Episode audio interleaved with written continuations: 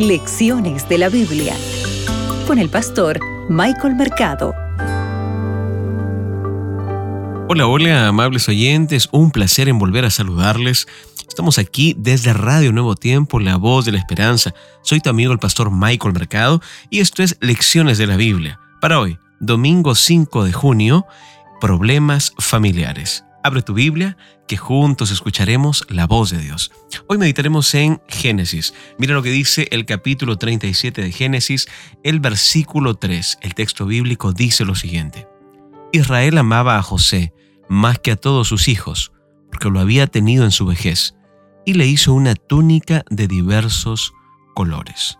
El versículo 4 dice, al ver sus hermanos que su padre lo amaba más que a todos ellos, lo aborrecían y no podían hablarle pacíficamente. Sabes, tenemos que tomar en cuenta algo importante. Desde que José nace, o desde que Jacob en su vejez tiene a José, él tuvo una muy buena relación con su hijo. El texto bíblico dice que lo amaba más que a todos sus hermanos. Incluso él llegó a hacerle una túnica de diversos colores. ¿Qué significaba esta túnica? ¿Qué era lo que representaba esta túnica? Sabes, eh, es interesante recordar que esta frase hebrea, eh, que significa túnica de diversos colores, también nos recuerda la frase, la frase que representa, eh, que describe a lo que a un adorno de oro que, adornaba en una ceremonia a una, a una diosa. Esta es una frase en acadio que dicta de la siguiente forma: Kitu Pishanu. Entonces, por lo tanto, esta túnica tenía un significado especial, amigos.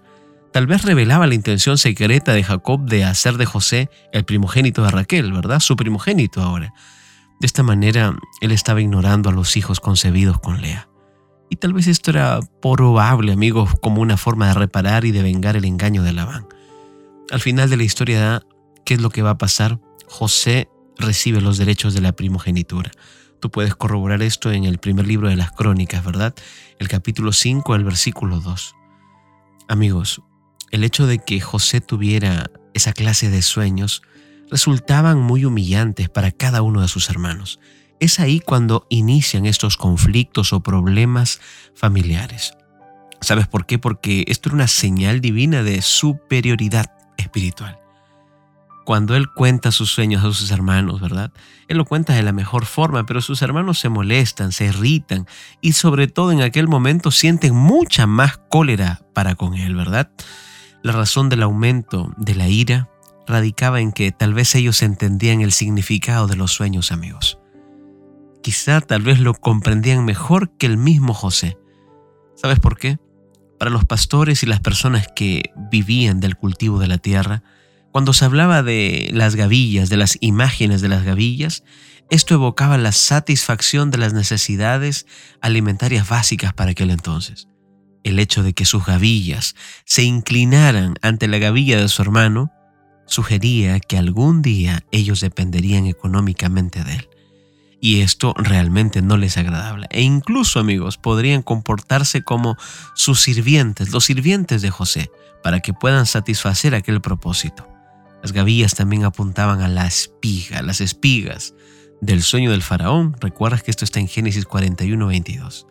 Y también el grano que se almacenaría de acuerdo con la recomendación de José. Cuán importante es recordar que dentro de una familia siempre habrán problemas, conflictos, pero nuestra tarea frente a ello es poder evitarlos y si en algún momento los hemos causado, debemos de reparar aquello. Sabes, en esta semana aprenderemos un poco más de ver de cuál era la voluntad de Dios para con José y sus hermanos. Que Dios te acompañe. Acabas de escuchar Lecciones de la Biblia con el pastor Michael Mercado.